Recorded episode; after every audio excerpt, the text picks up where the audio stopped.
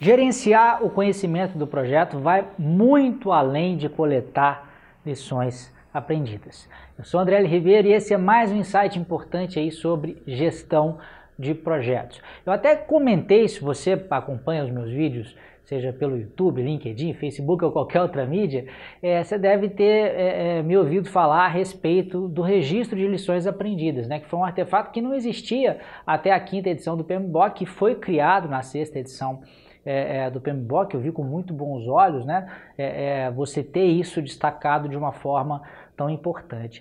Agora, o registro de lições aprendidas ele é muito bom para documentar, né, para você conseguir é, capturar aquele conhecimento que é explícito, né, aquele conhecimento que é passível de codificação ah, numa escrita ou num vídeo ou num áudio, é passível de externalização.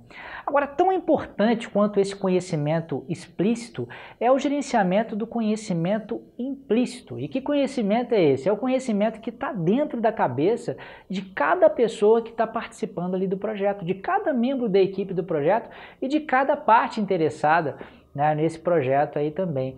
E esse conhecimento, ele, ele, ele ele tem uma grande vantagem, né, porque ele é um conhecimento uh, contextual, né, aquilo que está na cabeça da pessoa se mistura com a situação que ela está vivendo naquele projeto e é algo uh, bastante valioso para ser aproveitado.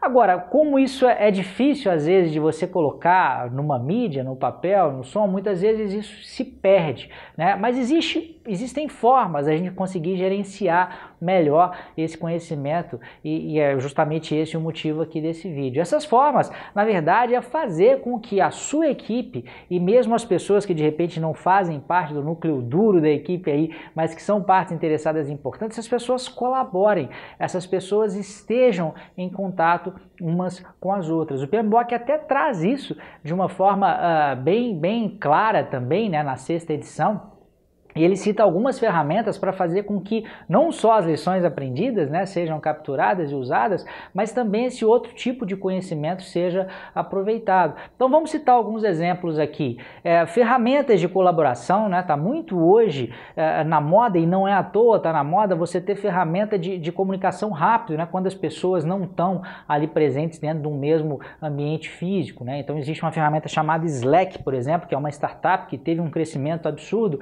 justamente justamente porque capturou né, essa, essa necessidade de gerar um ambiente de comunicação e de colaboração informal, não necessariamente né, algo ali em que você tem tarefas, né, como um, um sistema de gestão de projetos mesmo, mas um sistema colaborativo em que essa troca de informações, essa gestão né, do conhecimento ali implícito, do conhecimento tácito que está dentro da cabeça das pessoas, flua de uma maneira é, mais natural. Um outro jeito até mais natural de fazer isso é você manter as pessoas dentro de um mesmo espaço físico. Claro que nem sempre isso é possível, a gente tem uma virtualização cada vez maior das equipes hoje, mas, é, por exemplo, a estratégia de sala de guerra ou de war room, né? deixar todo mundo de um projeto numa mesma sala, que é antiga aí na teoria de gestão de projetos, ela justamente é, ela funciona por causa disso, né? porque a gente vai ter um fluxo de informação que está na cabeça das pessoas ali de uma maneira muito mais natural e muito mais intensa. Não, vai, não é só na hora que a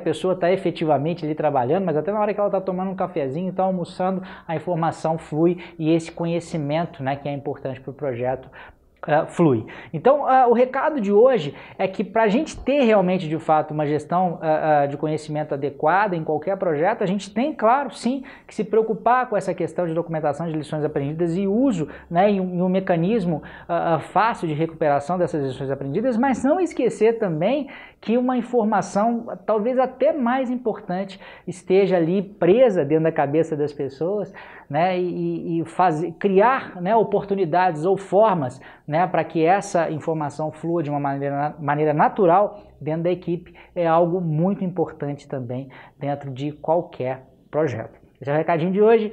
Um grande abraço e até a próxima.